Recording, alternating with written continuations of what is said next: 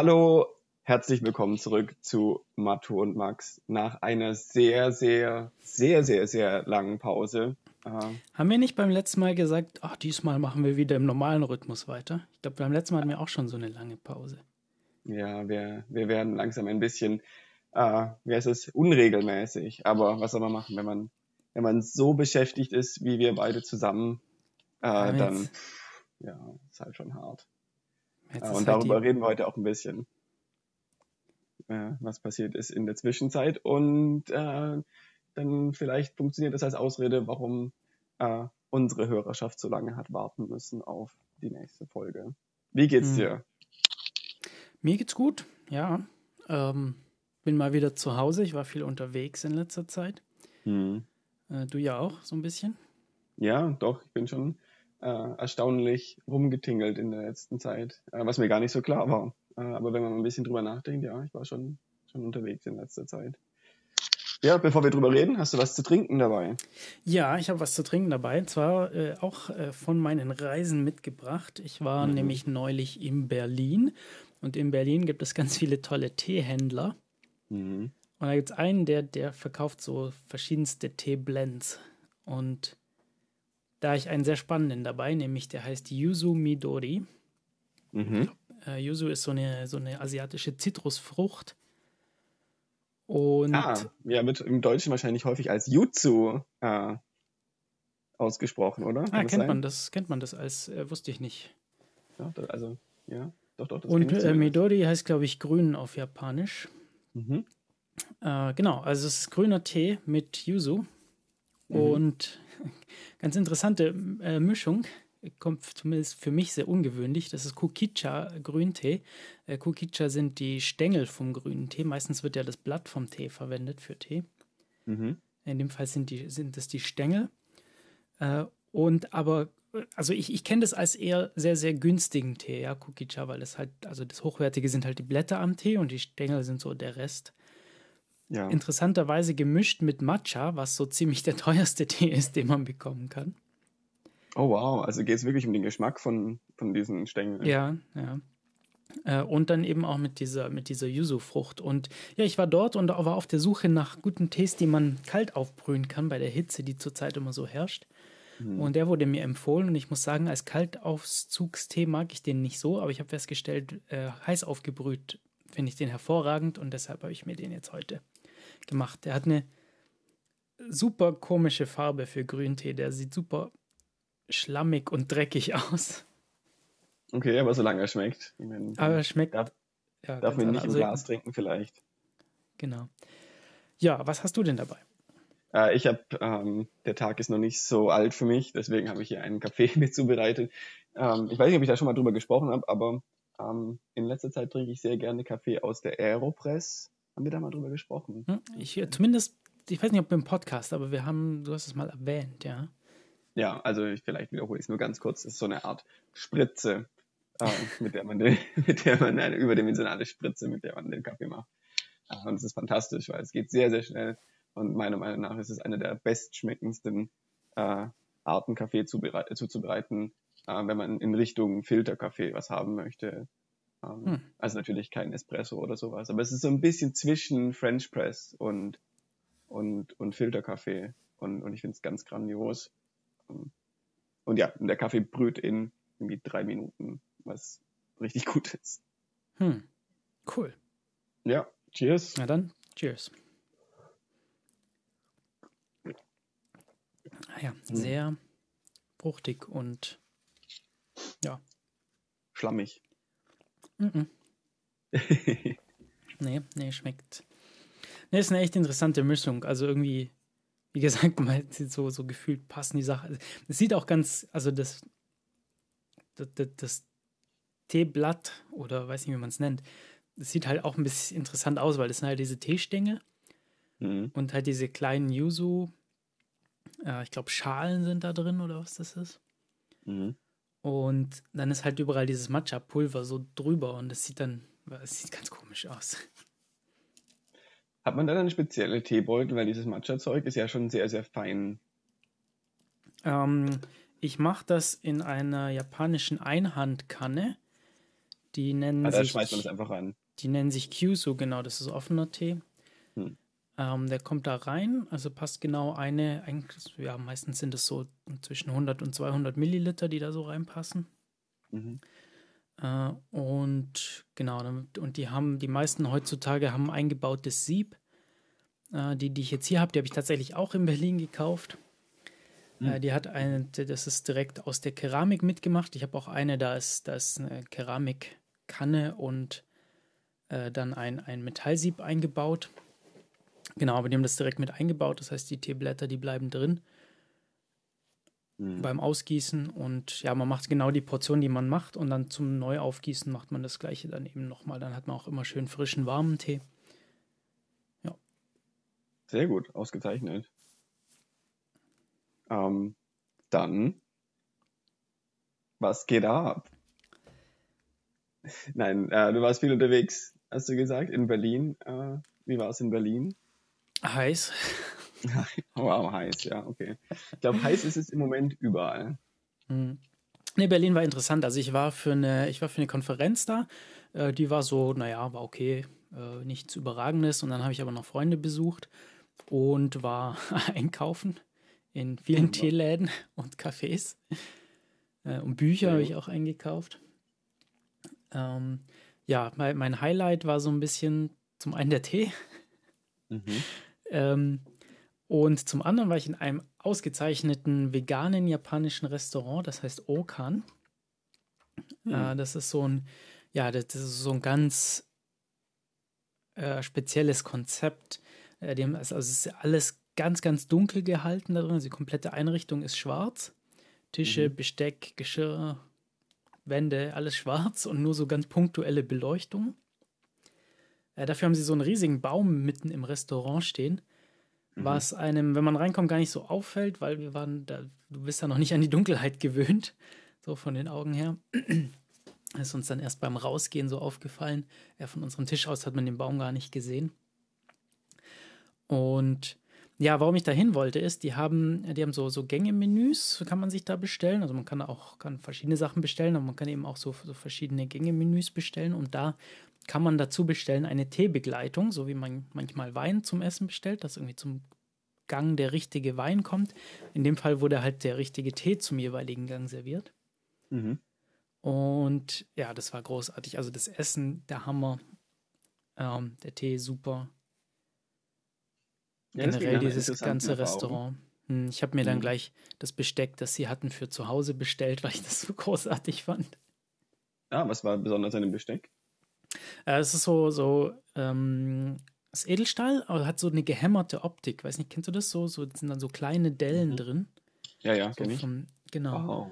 Und ja, eben schwarz.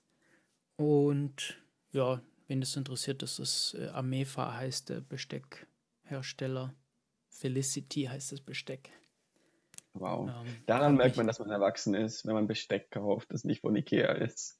Ich habe, glaube ich, ja, ich habe zum ersten Mal Besteck gekauft. Das letzte habe ich von, mhm. meine, von meiner Oma geschenkt bekommen, dass sie von irgendeiner Kaffeefahrt mitgebracht hat.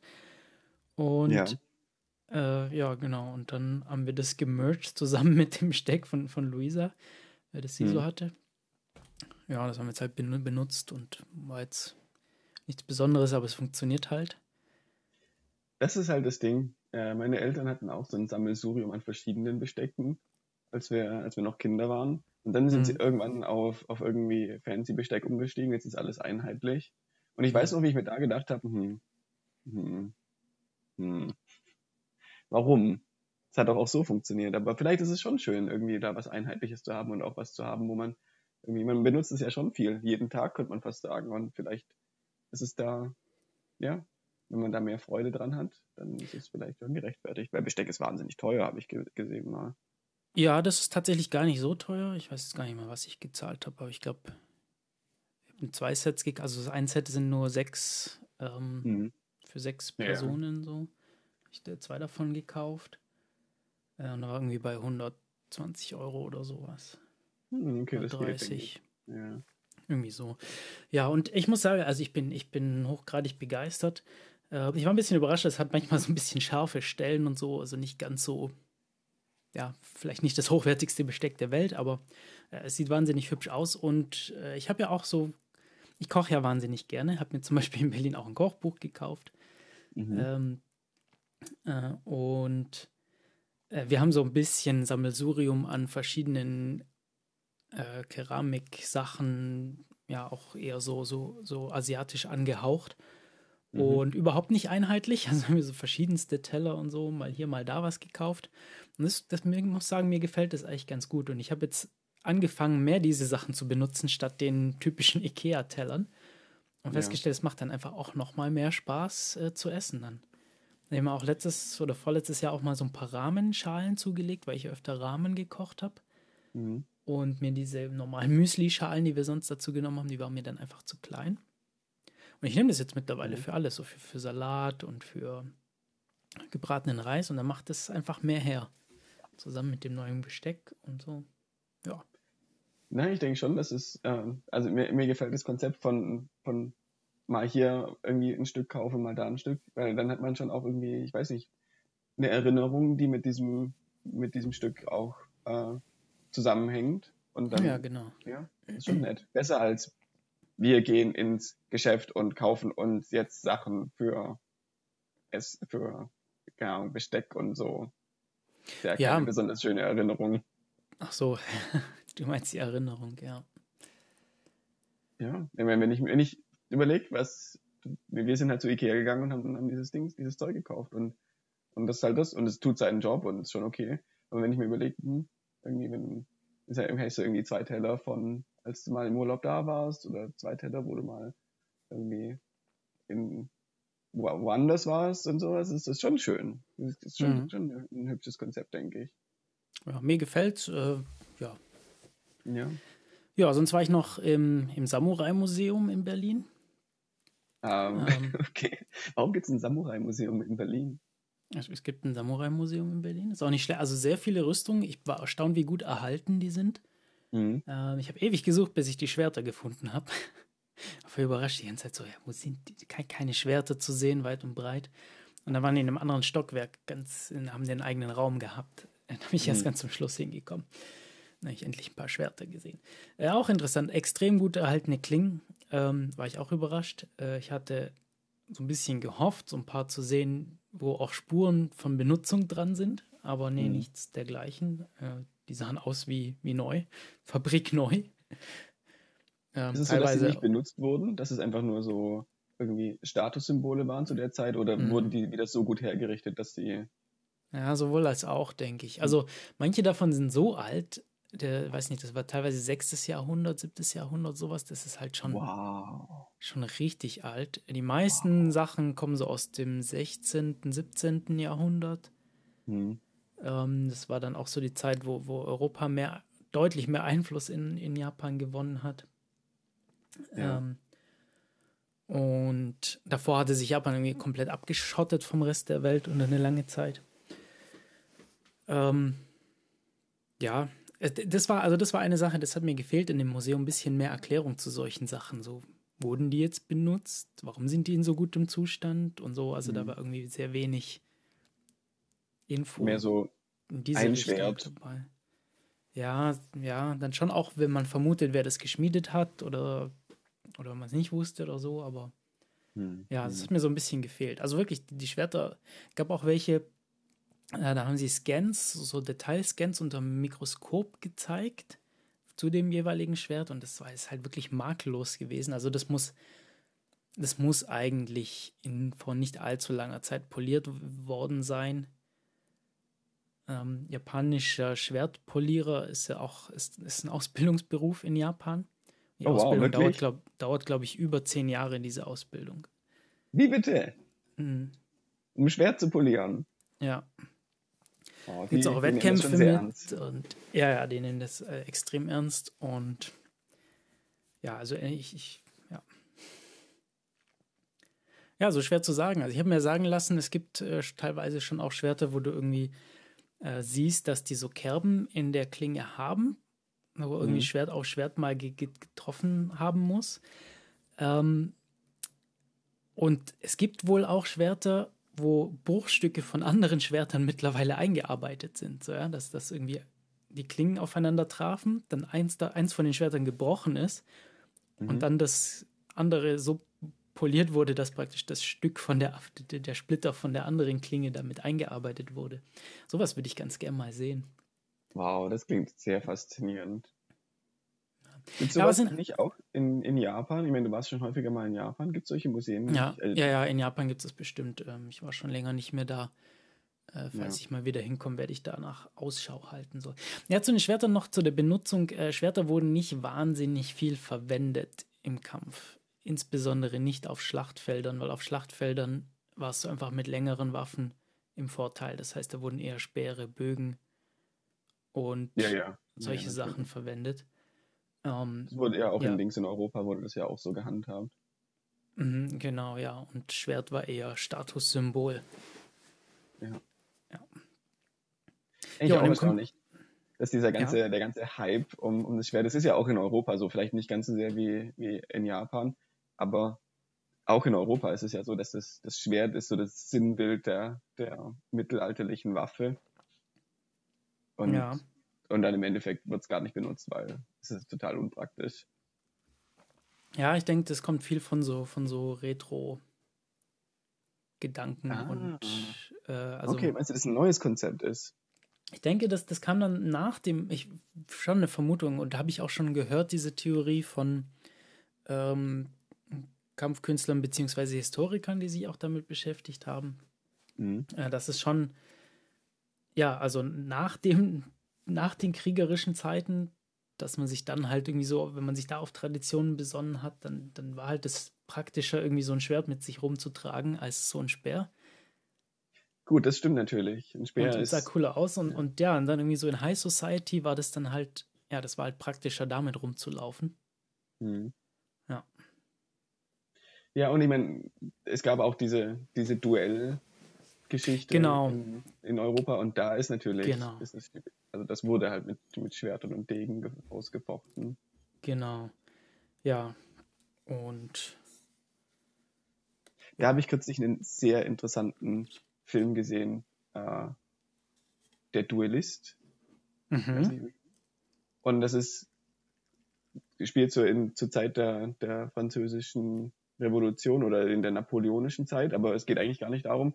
Und zu der Zeit waren Duelle verboten, aber mhm. wurden trotzdem noch ausgefochten und es war schon so, dass irgendwie, dass es halt gemacht wurde. Es war halt nicht, nicht so richtig legal mehr. Und da geht es um zwei französische Armeeoffiziere. Und es ist scheinbar eine richtige, wahre Geschichte. Natürlich ein bisschen überdramatisiert, aber die haben. Ich überlege, ob wir uns da schon mal darüber unterhalten hatten. Irgendwie kommt es mir bekannt vor. Aber erzähl ja, weiter, ich finde es super spannend. Äh, ja, die, die, äh, die sich immer wieder getroffen haben und immer wieder Duelle ausgefochten haben, weil sie sich irgendwann mal auf die Füße getreten sind. Hm. Und, und eine Szene ist so eindrücklich, wo sie, wo sie irgendwie auf dem Feld stehen und dann stehen da diese, diese Sekundanten rum und, und so ist es alles sehr offiziell. Und die zwei stehen da mit ihren Degen ausgestreckt. Und irgendwie du siehst beiden an, dass sie da überhaupt keinen Bock drauf haben und dass sie, dass sie total Angst haben, weil der Gegner halt ihnen, ihnen so eine rasiermesserscharfe Klinge ins Gesicht hält quasi. Und dann einer sagt dann Moment, Moment und hustet erst noch und der andere so, okay, gut, äh, chill. Und es ist so, man, und es passiert eigentlich nichts, aber die Spannung ist so da, weil die, weil, weil, weil du halt siehst, wie, wie unglaublich Angst die beiden haben. Mhm. Und ja, ich stelle mir das so stressig vor, weil ich glaube, mit so Pistolenduellen war das dann nicht mehr so, weil bei Pistolenduellen, ich meine, natürlich wurde da ernsthaft, zum Teil ernsthaft geschossen und, und gezielt auch, aber so wie ich das verstehe, war es mehr so ein, ein Gentleman's-Ding, dass man du, du musstest deine Ehre irgendwie retten und es war okay, aktiv daneben zu zielen. Du, niemand hatte irgendwie richtig, oder häufig war es so, dass man nicht so ein richtiges Interesse daran hatte, den Gegner tatsächlich zu verletzen, sondern dass es halt, hm. es ging darum, aufs Feld zu gehen und dem Gegner die Chance zu geben, einen zu verletzen und halt, hm. um die Ehre wiederherzustellen oder, ja, um das Ansehen wiederherzustellen. Aber es ist quasi dieser, dieser gemeinsame dieser gemeinsame Gang und zu sagen, okay, du, du kannst mich, du kannst mich verletzen, ich kann dich verletzen, aber wir beide äh, beschließen, das nicht zu machen. Hm, und dann hast du so, so ein bisschen ein Dankbarkeitsverhältnis und das ist dann, oder und, und dann ist es, ist es wieder gut. Und ganz häufig wurde einfach aktiv daneben geschossen. Ah, wusste ich auch nicht, ja. Ja, vielleicht ist daraus dann ja auch irgendwie so, also bestimmt ist daraus dann Fechten entstanden. Oh, also der Sport, das Sportfechten. Ah, ja, ja, natürlich, auf jeden Fall. Und ja, so, es gibt es in Japan auch mittlerweile, Kendo. Mhm. Ähm, ja, das japanische Fechten, also mit diesem Bambus-Katana. Ja. Mhm. Nee, sehr, sehr interessant. Sonst noch irgendwelche äh, eindrücklichen Dinge aus Berlin? Ich war noch im Computerspielemuseum, das ist auch sehr nett. Davon habe ich schon was gehört. Das muss wirklich hübsch sein, habe ich, also von, von dem, was ich gehört habe. Ja, es ist echt nett gemacht. Es ist nicht besonders groß. Äh, es äh, konzentriert sich eher auf alte Computerspiele, also eher auf die frühere Zeit. Ein ähm, paar Sachen gibt es so bis ja um die 2000er rum, ähm, aber eher alles deutlich davor. Mhm. Und gerade insbesondere Konsolen und sowas ist äh, ziemlich verbreitet und man kann halt sehr, sehr viel ausprobieren. Also dann sehr viel an Konsolen und Arcade-Games äh, da, was man auch spielen kann. Das ist ja witzig. Genau, und, und ein Ding, was es da gibt, ist die Pain Station. Die Pain Station, okay. Das, kennst, du, kennst du Pong? Ja, ja. Das, also da steuert man so einen so ein Bildschirm, so eine Plattform. geht so ein Ball hin und her, genau, und man bewegt so eine Plattform und muss dafür sorgen, dass die auf der eigenen Spielseite nicht an den Bildschirmrand kommt. Mhm. Man musste praktisch wie Tischtennis im Prinzip, aber halt digital. Mhm. Und ja, in dem Fall spielt man das zu zweit und der Twist an der Sache ist, man muss die eine Hand auf so eine Platte legen oh. und da zwei so Knöpfe darunter drücken und jede ist, wenn du, wenn du die Hand wegnimmst, hast du verloren. Und mhm wenn der Ball durchkommt auf deiner Seite, dann kann es sein, dass diese Platte entweder heiß wird mhm. oder dir einen Stromschlag versetzt. Okay. Oder es kommt so eine kleine Peitsche raus und peitscht deine Hand aus. Und tut es tatsächlich weh oder ist es mehr ja, so? Ja, wir haben das gespielt. Äh, das ist schon, also das ist schon so weh, dass du irgendwann die Hand wegziehst. Oh wow, krass, dass sie sich das trauen. Ja, ich hatte, ja, so eine Woche danach hatte ich die Spuren von der Peitsche dann immer noch auf der Hand. Ernsthaft? Das ist so cool. ja, es ist wohl so eine Kunstinstallation, also man muss da auch so, so eine Liste unterschreiben, so dass man die nicht verklagt und. Okay, ja, das, das ist sinnvoll. Wow, wow. Also und wer hat gewonnen? Ich, äh, äh, pf, weiß ich nicht mehr. Hm. Ich glaube, also ich habe schon öfter mal weggezogen. ein paar, eins, ja, nicht viele Runden gespielt ist dann schon unangenehm, aber ja. Krass, krass. Ja, Paint Station kann man da spielen. Muss aber 18 oder älter sein. Ja, natürlich. Oh. Ich bin total begeistert. So, also, wow. Ich, dass sie sich das trauen. Echt krass. Naja, Berlin halt, ne? Ja. Okay. Berlin ist eine, eine tolle Stadt. Ich bin wirklich gerne in Berlin. Ich war nicht oft in Berlin bisher, aber jedes Mal war ich sehr, sehr gerne dort. Ja, es gibt halt wahnsinnig viel, gerade was, was Essen angeht, was ich ja immer sehr mag, irgendwann nicht irgendwo mhm. bin, essen zu gehen. Ähm, und es gibt, es gibt halt so viel. Was mir aber aufgefallen ist, also leben wollen will ich da nicht, das wäre mir, wär mir zu laut und zu hektisch. Nicht mal für ein paar Monate oder für irgendwie ein Jahr. Ja, das, so. das wäre vielleicht okay, ja. Ähm, ja, aber es ist halt auch also im Vergleich zu was ich mittlerweile gewöhnt bin, hat man halt auch weniger Platz oder zahlt halt sehr, sehr viel für, für Wohnraum. Ja, Beziehungsweise der Wohnraum, der irgendwie vergleichbar ist mit, mit wo ich jetzt wohne, das sieht dann halt entsprechend nicht so hübsch aus. Und du hast dann irgendwie weniger Licht oder so, weil da irgendwie ganz viele hohe Gebäude außenrum stehen und überhaupt keine Sonne an deine Wohnung rankommt. Ja. Ja, das auf jeden Fall. Das auf jeden Fall. Ich meine, das ist einfach das Großstadtproblem, denke ich. Äh, eine Kollegin von mir äh, hat in, in New York ihren PhD gemacht. Mhm. Und ja, sie ist der Meinung, dass sie hier in Zürich sehr, sehr luxuriös wohnt, äh, was hm. vielleicht nicht unbedingt der Fall ist, zum Beispiel aus deiner Perspektive, aber ja. sie meinte, sie hätte schon echt in einem Loch gewohnt in New York. Ja. ja, schon krass. Und trotzdem nehmen das viele Leute auf sich, weil halt ja, weil die Städte sonst interessant sind und weil sie schon auch viel bieten. Ja, auf jeden Fall. Ich meine, tatsächlich, wenn, wenn sich mir die Gelegenheit bieten würde, irgendwie nach New York zu ziehen, für einen Postdoc zum Beispiel, für ein paar Jahre, klar, warum nicht? Hm. Ich nicht mehr. Ich äh, würde, glaube ich, nicht mehr in der Großstadt tatsächlich. Also bis vor kurzem hätte ich noch, bis, ja, bis vor einem Jahr oder so hätte ich wahrscheinlich gesagt, so ja, Großstadt könnte ich mir schon mal vorstellen. Äh, aber jetzt muss ich sagen, zieht es mich eher weiter weg von der Stadt. Hm, ja, ist ja okay. Uh. Lieber einen Garten und so. Ja, einen Garten werdet ihr ja jetzt bald haben, einen Garten. Ja, na, bin, ich freue mich schon drauf. Ja zu, zur besten Zeit äh, im Jahr habt ihr dann den Im Garten, Herbst. oder? Wann ihr um, im, im, Herbst, da wo, ja. wo die ganze Arbeit anfällt. Naja, wir wollen ja ein paar Jährchen da bleiben. Nee, das Hoffentlich. Ist, das ja. ja, nee, äh, hoffe ich auch. Genau. Ja. Sonst so? Äh, ja, kaum war ich, kaum war ich ja. aus Berlin zurück, bin ich dann nach Griechenland geflogen. Hm, nach Griechenland, hm? Mhm. So da die, weil es in Berlin nicht warm genug war, hast du gesagt, okay, komm ab in die, ab ins, ans Mittelmeer. Ja, also es war auch, die Hitze war auch schon echt krass. Mhm, ähm, Glaube ich. Ja, war lange geplant. Eigentlich war der Urlaub geplant für 2020. Mhm. Oh wow, dann ähm, war es wirklich lang geplant. Genau, äh, da wollte ich segeln gehen mit ja, ein paar Bekannten, beziehungsweise einen Großteil der Crew habe ich noch nicht gekannt, aber äh, ja, wir waren zu siebt in dem Fall mhm. auf einem Segelboot, auf einer Segelyacht, die wir gechartert haben. Es gibt so eine Gruppe, die machen das regelmäßig. Mhm. Und ich kannte da eben ein paar davon. Und ja, wurde da mal gefragt, ob ich da nicht mit möchte. Und wie gesagt, 2020 wollte ich eigentlich mit. Ähm, ja. Da, ja, entsprechend aus Pandemiegründen habe ich das dann nicht gemacht. Ja, äh, das klar. Jahr drauf habe ich mich auch noch nicht getraut, obwohl die dann wieder geflogen sind und gesegelt sind. Mhm. Und ja, dieses Jahr habe ich gedacht, jetzt könnte man das, könnte man vielleicht mal wieder so Urlaub machen. Mhm.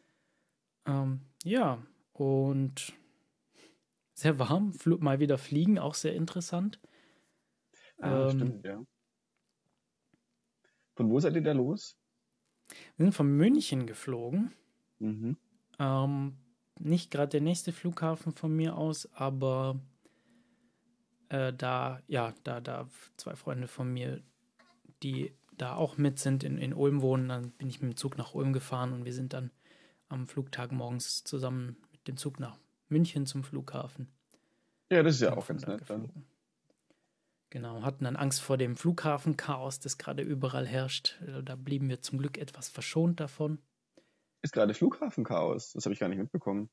Ja, überall, also weltweit haben Flughäfen Probleme weil, äh, ja, weil während Corona irgendwie viele Leute entlassen wurden und äh, so und die jetzt eben, jetzt wohl, wo, wo Fluggäste zurückkommen, gibt es nicht genug Leute, um Gepäck abzuarbeiten, Fluglotsen und alles Mögliche. Ich glaube, ah, hauptsächlich die Flug, Flughäfen tatsächlich mehr als die Airlines wohl. Oder also mehr als die Flugzeuge an sich, aber auch die Flugzeuge haben wohl, also Piloten und so, wohl auch Probleme. Da gibt es massive Probleme. Ja, wow. Ähm, teilweise Leute, die irgendwie, keine Ahnung, acht Stunden auf ihr Gepäck warten und. Hm. Ich habe äh, ein bisschen was davon mitbekommen auf Twitter, aber irgendwie nicht ja. so, dass es ein echtes Problem ist. Okay, krass. Ja, München hat es da noch ganz gut im Griff. Äh, als wir mhm. zurückkamen, war das dann schon ein bisschen schlimmer. Da haben wir auch schon äh, oh, recht lange, ich glaube irgendwie zwei Stunden aufs Gepäck gewartet. Mhm. Ähm, und dann stand irgendwie dran, ja, da kamen irgendwie, kamen irgendwie zwei Koffer raus und dann stand da so Gepäckausgabe beendet. So, okay. Uh. hier stehen noch 80 Leute, die auf mhm. ihr Gepäck warten. Zum, zum Nachverfolgungsschalter, der war komplett überfüllt. Mhm. Äh, und dann irgendwie eine halbe Stunde später kamen nochmal die restlichen Koffer. Krass. Okay, aber dann in Griechenland selber? ja, in Griechenland selber, genau, da ging es ja eigentlich drum. Ja, also ähm, das, wir haben das privat gemacht, ja. Also, äh, wir haben eine Pogo 44 gechartert und mm. das ist ein sehr interessantes Boot. Mir war das davor überhaupt nicht klar. Ähm, ich weiß gar nicht, wo wir anfangen. Also ich kann ein bisschen ganz grob so Übersicht Urlaub geben und dann können wir vielleicht noch ein bisschen über Segeln an sich reden. Ja, gerne. Ähm, äh, genau, also es war sehr, sehr warmes Wetter, ein bisschen Wind, nicht wahnsinnig viel, also es hätte ein bisschen mehr Wind sein können, aber zumindest hatten wir Wind. Mhm. Ähm, keine, keine Flaute, was bei der Hitze ganz furchtbar gewesen wäre, weil sobald Wind weg ist, merkst du das mit der Hitze sehr stark. Ja, ja auf ähm, jeden Fall. Gerade auf dem offenen Meer. Genau, wir haben also wie gesagt die, eine Woche auf dem Boot gelebt. Äh, die, mhm. der, der, Urlaub funktioniert so, dass, dass die das immer zwei Wochen machen und in der Hälfte der Zeit wechselt die Crew und die andere Crew segelt dann zurück in den ursprünglichen Hafen, um das Boot wieder abzugeben. Mhm. Und genauso ist es ganz, ganz, ganz cool gemacht. So, und ich war eben eine Woche mit drauf. Hat mir auch gereicht. Äh, also ich muss sagen, so, ich bin ja schon immer begeistert von, von Booten und so. Ähm, ja, aber auf so beengtem Platz zu leben, mit, mit Leuten zusammen, das ist schon auch anstrengend. Ja, auf jeden Fall. Auf jeden Fall. Genau, wir haben das dann mal so gemacht, dass wir tagsüber unterwegs waren und abends dann entweder in einem Hafen oder in einer Bucht vor Anker übernachtet haben. Äh, also nicht durch die Nacht gesegelt sind, außer am ersten Abend, weil wir sehr verspätet das Boot bekommen haben, weil da noch was kaputt war und repariert werden musste. Mhm. Da sind wir, haben wir erst irgendwie um 20 Uhr oder so das Boot bekommen äh, obwohl wir das mittags schon haben wollten, äh, was dann noch nicht geklappt hat. Und genau, da sind wir dann, ja, äh, in der Dunkelheit noch gefahren. Und da muss dann immer jemand wach sein von der Crew, wenn, wenn man sowas macht.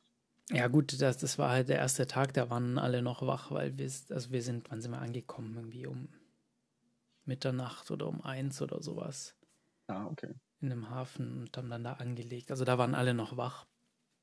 Okay. Ja, aber ja, es muss, muss sollte, oder was heißt, weiß nicht, gibt ja auch Leute, die alleine segeln, so Atlantiküberquerung, die können nicht immer wach sein. Ja, die müssen schlafen, mhm. während sie, sie Autopilot an und ah, ähm, sehr unruhig schlafen. Okay.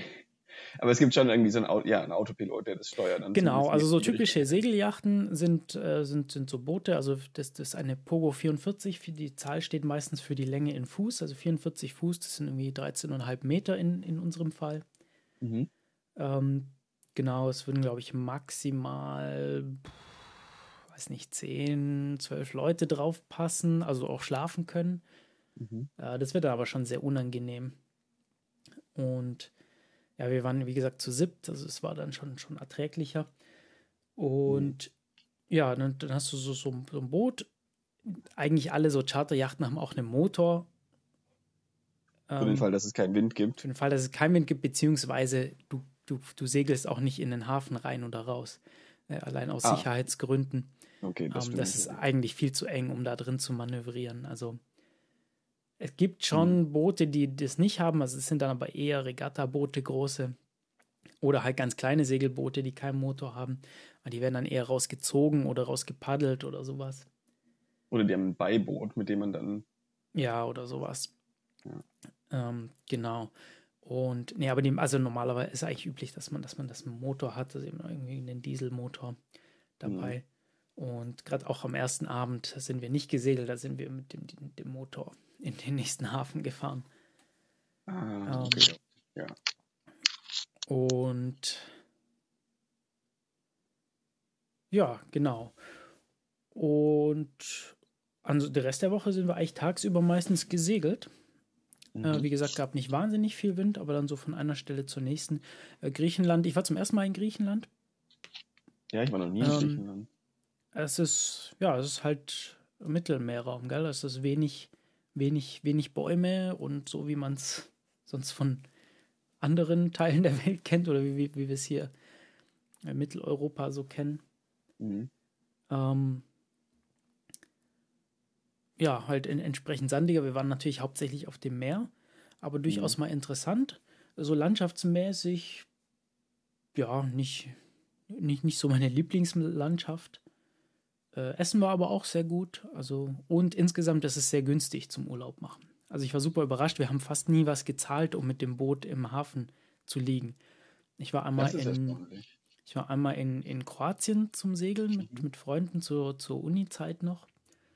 Und ja, da zahlst du halt in jedem Hafen Liegegebühr und für Strom und Wasser und so. Und da gab es teilweise auch kostenlos Wasser und wow. ähm, okay. die Häfen waren kostenlos und es war auch relativ wenig los, so also nicht so riesige Yachthäfen, zumindest nicht. Gut, wir haben, wir haben auch bewusst eher kleinere Sachen angesteuert. Gibt schon ja. auch sehr große äh, Marinas. Und wahrscheinlich kosten, na, aber auch selbst die Großen, die haben kaum, ich habe irgendwie 5 Euro Pfand für einen Schlüssel fürs Klo gezahlt oder so. Und die haben wir dann auch wieder zurückbekommen. Oh, wow. Also. Okay. war ich, war ich überrascht, wie, und auch, also Essen auch sehr günstig und so. Ja. Seid ihr ähm, auch übers, übers offene Meer gefahren, sodass ihr irgendwie mal überhaupt kein Land gesehen habt? Oder war das so, dass ihr immer irgendwo in der Nähe Nee, unsere Strecke war eigentlich immer, hatten wir eigentlich immer Land in Sicht. Hm. Ja, Weil das wobei, stelle mir wahnsinnig seltsam vor, wenn du so auf dem Wasser bist und hm. irgendwie du siehst nichts. Ja, ich habe das einmal, diese erwähnte Kroatienreise, da hatten wir das einen Tag lang so. Äh, das ist schon spannend, ja. Das ist schon spannend, wenn du denkst, so, jetzt geht der Motor aus und weiß nicht. Und äh, damals hatten wir auch Flaute, damals hatten wir keinen Wind. Mhm. Ähm, ja, dann hängst du da. Ja, und dann, äh, wenn du dir dann überlegst, dass irgendwie dein GPS ausfällt oder sowas und dann weißt du noch nicht mal mehr, wo du bist. Ja. Das ist ja, schon ganz das, schön. Das stimmt, das stimmt. Wenn du kein sketchy. Land hast, kannst du, kannst du nicht richtig navigieren. Ja, ja und wenn GPS. du, wenn du nicht, wenn du dann irgendwann deine Sterne, die, die Sterne helfen dir ja auch nur, nur so weit, um. Oder kannst ja. du, könntest du nach Sternen navigieren? Sternnavigation kann ich nicht, nee. Äh, ich, ich weiß, wie man mit, mit Landpunkten navigiert, also ohne GPS, also mit Karte und Kompass und halt mhm. bekannten Punkten am Land. Mhm. Ähm, nee, aber Sternnavigation, keine Ahnung. Da braucht man dann bestimmt auch entsprechende Karten, entsprechendes Kartenmaterial und Oh ja, natürlich. Wow, stimmt. Ja, ja, klar. Obwohl vielleicht nicht. Ich glaube, also du kannst dir den Polarstern aussuchen. Ja. Genau, ein paar Sachen muss man wahrscheinlich kennen und dann braucht man halt so einen, so einen Sextant und was weiß ich. Ja, kann ich auf jeden Fall nicht. Ne, ich denke mal, auf dem Mittelmeer ist das alles nicht so schlimm, weil zur Not fährst du nach Norden und Norden findet man schon noch. ja. Ich meine, am Stand der Sonne kannst du ja auch irgendwie die Himmelsrichtungen ablesen, mehr oder weniger, wenn du ungefähr weißt, welche Jahreszeit man hat und das sollte man ja schon wissen. Das stimmt. Und dann, ja. dann, dann kann man wahrscheinlich schon, ich meine, ja, das Mittelmeer ist schon groß, aber ich denke, man könnte es mit, mit diesem Segelschiff, mit dem ihr unterwegs wart, könnte man das schon äh, auf der kurzen Seite durchqueren, das Mittelmeer, oder? Also man kann, man könnte mit dem Boot auch über den Atlantik segeln. Dauert dann oh, halt wow. eine Woche oder okay. ein paar, paar Wochen. Je nach Wind. Nein, das Mittelmeer, wenn du von, von Dings, von, von, von Griechenland nach Ägypten segeln würdest, du wirst wahrscheinlich nicht so lange brauchen. Ich habe keine Ahnung, wie lange man brauchen würde. Ähm, ja, gut, wenn, wo du es gerade sagst, wir können mal ein bisschen über Geschwindigkeiten reden. Hm, ja, gerne. Aber vielleicht müssen wir da erstmal ganz kurz über Segeln an sich reden. Mhm. Ähm, ich finde es ja wahnsinnig spannend. Ja? Du hast ein Boot und das hat kostenlose Fortbewegung. Das ist doch ja. der Hammer. Das ist, doch, das ist schon cool. Ist so krass. Und halt gar nicht so langsam, gell? Ähm, ja. Ja, also wie funktioniert so ein Segelboot? Ist vielleicht auch ganz interessant also was ganz, man kann, was man sich gut vorstellen kann, ist, dass du hast, du hast ein Boot und irgendwie ein großes Segel und von hinten kommt der Wind und schiebt dich vorwärts. So ist mein Verständnis von Segeln. Exakt. Das kann so. man sich, genau, das kann man sich ja gut vorstellen. Aber dann kannst du halt nicht nach Norden segeln, wenn aus Norden der Wind kommt. Ja. Ah, und, das Konzept Kreuzen. Genau. Das, und das ist auch nicht die schnellste Fortbewegungsart im Segelboot.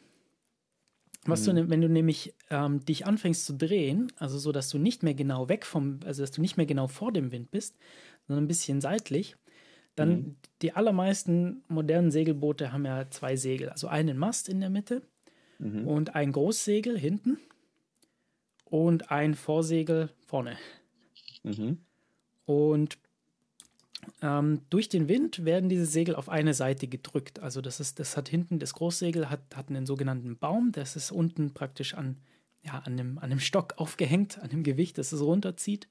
Mhm. Ähm, und äh, das Vorsegel ist, ist auf, auf beiden Seiten am Boot festgemacht, äh, sodass, egal ob der Wind von, von links oder rechts vom Boot kommt, äh, werden die Segel dann entsprechend auf die andere Seite gedrückt.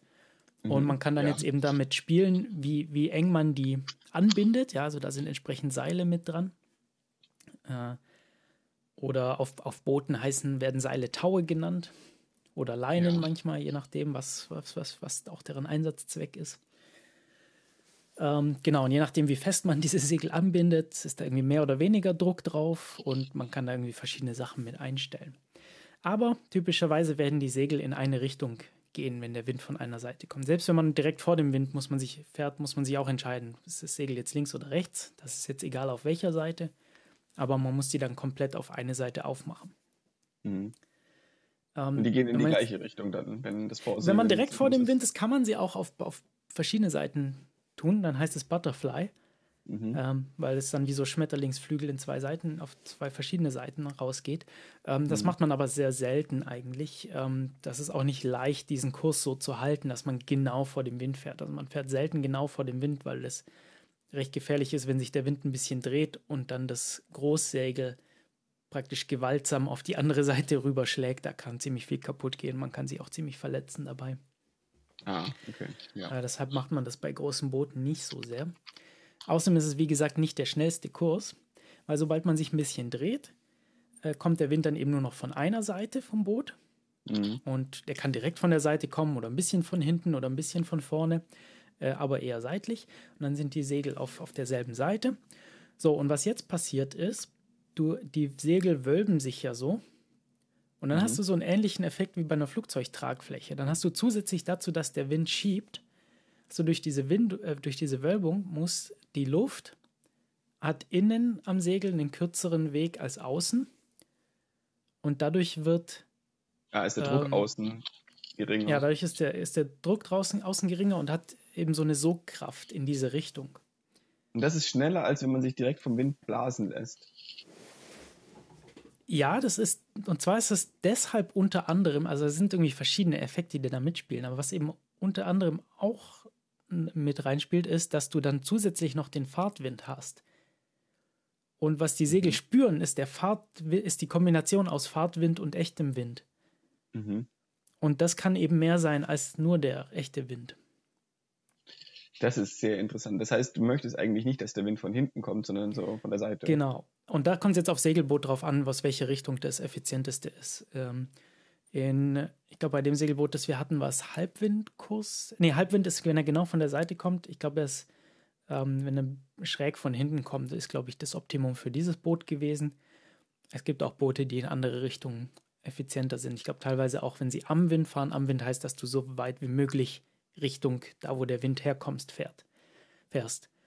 Ähm, Segelboote schaffen so, ich glaube, dieses hat so um die 45 bis 49 Grad am Wind geschafft. Ja, also du kannst, du hast so einen über oder circa 90 Grad Winkel, wo du nicht fahren kannst. Da, wo der Wind herkommt. direkt von vorne kommt. Genau, also Wind und dann so 45 Grad links, rechts. Von da, wo er herkommt, in die Richtung kann man nicht segeln. Ähm, weil das einfach das ist, die Segel ja, nicht mitmachen.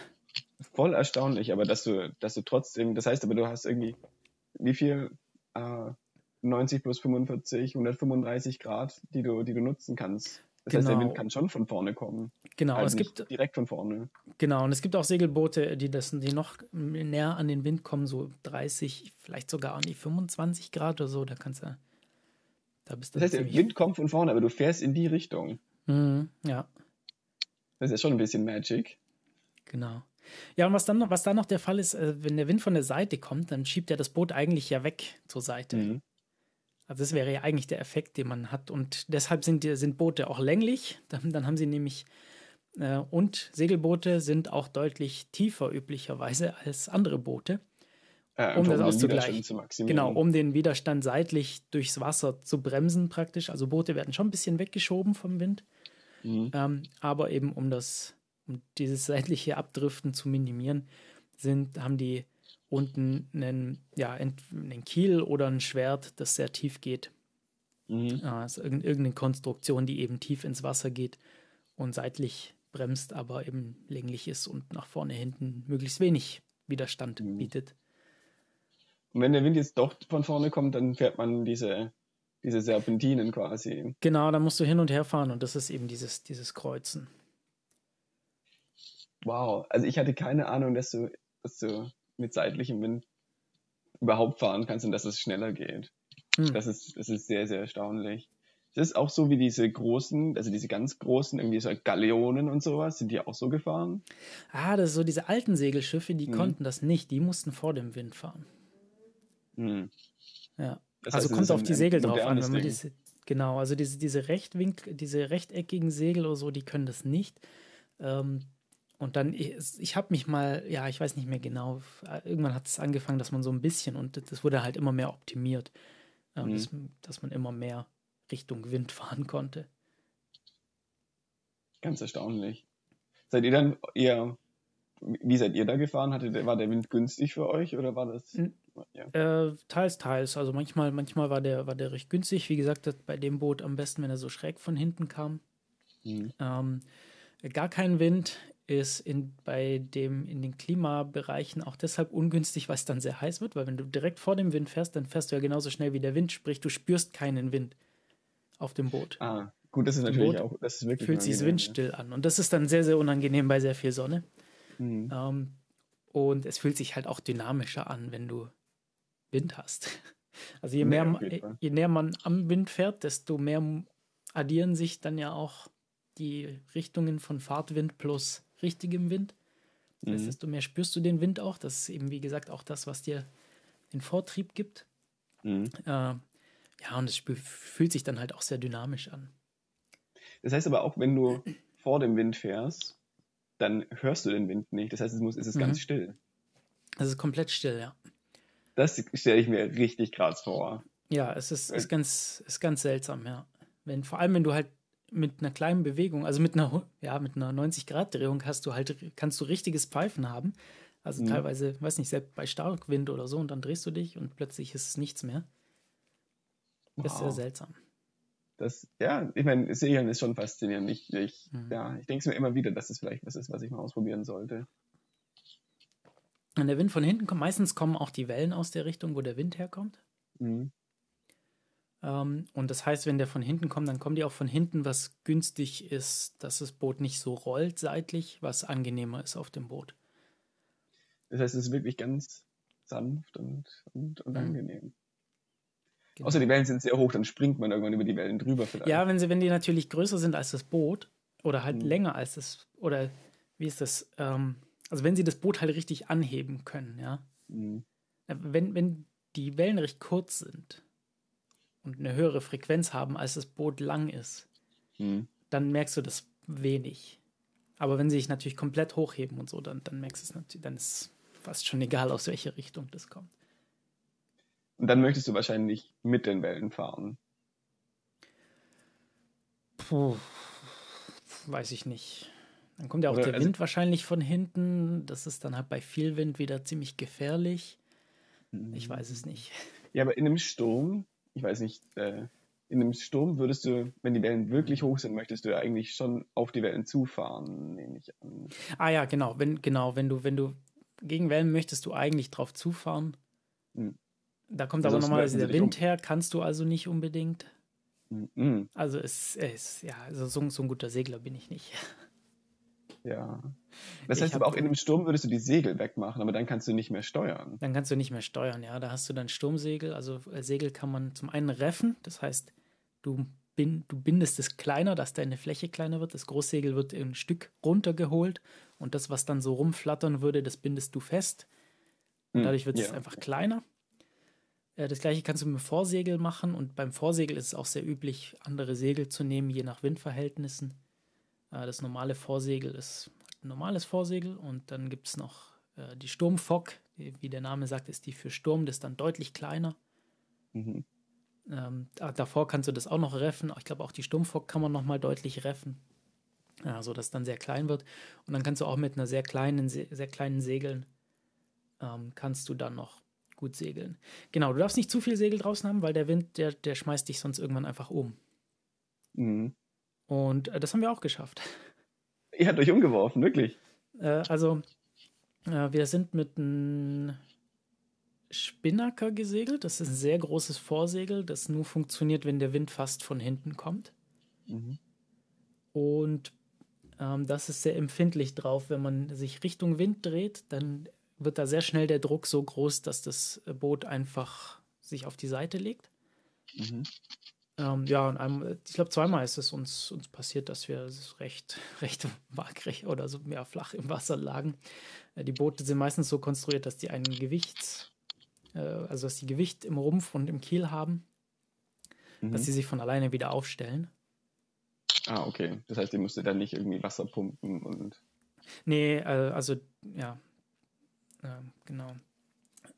Äh, wow, ja, was für ein Abenteuer. Ganz, ganz interessant. Ich meine, die Boote sind halt auch dafür gebaut, gell? Also die, die, die Schlafplätze, die sind auch so, dass du dich, dass, dass du die auf beiden Seiten zumachen kannst, sodass, also selbst wenn das Boot ja, fast, fast waagrecht liegt, dass du dann trotzdem noch schlafen kannst, weil irgendwie teilweise dafür gemacht sind, dass die, ja, dass die halt so seitlich rollen und schwanken können.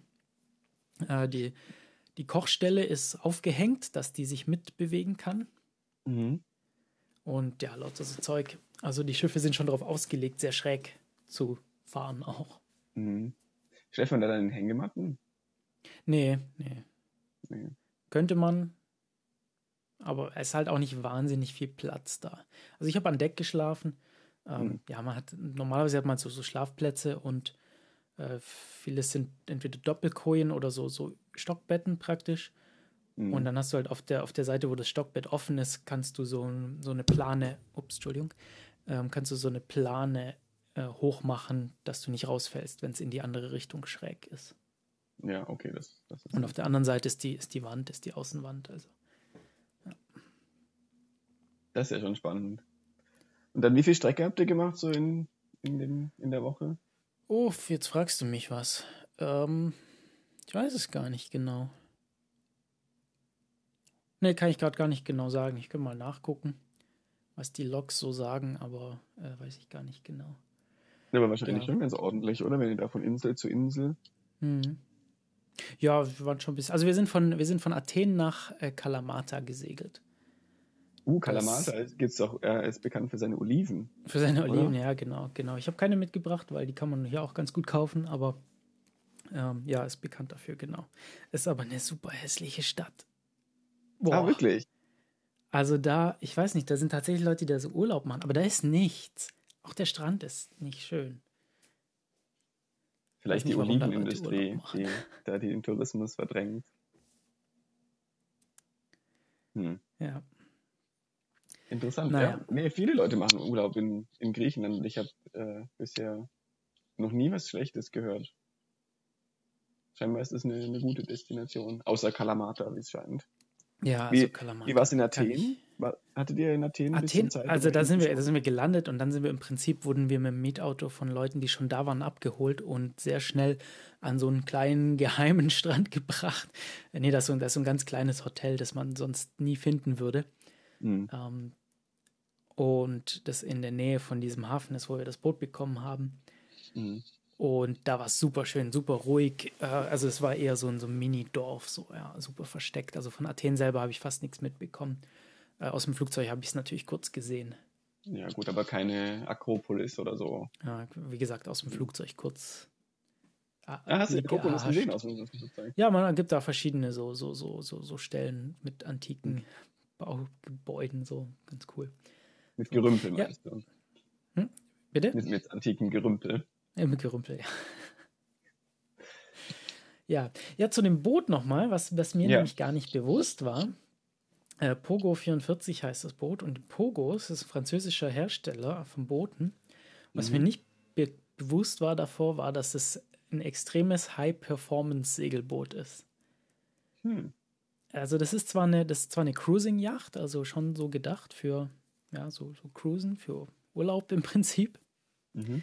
Aber hat überhaupt nicht so überhaupt nicht so Luxussachen wie andere Segelboote oder ist überhaupt nicht auf Luxus und so aus, ausgelegt, sondern auf Hardcore-Segeln. Und es ist eins der wenigen, wenigen, wenigen Segelboote, die gleiten können.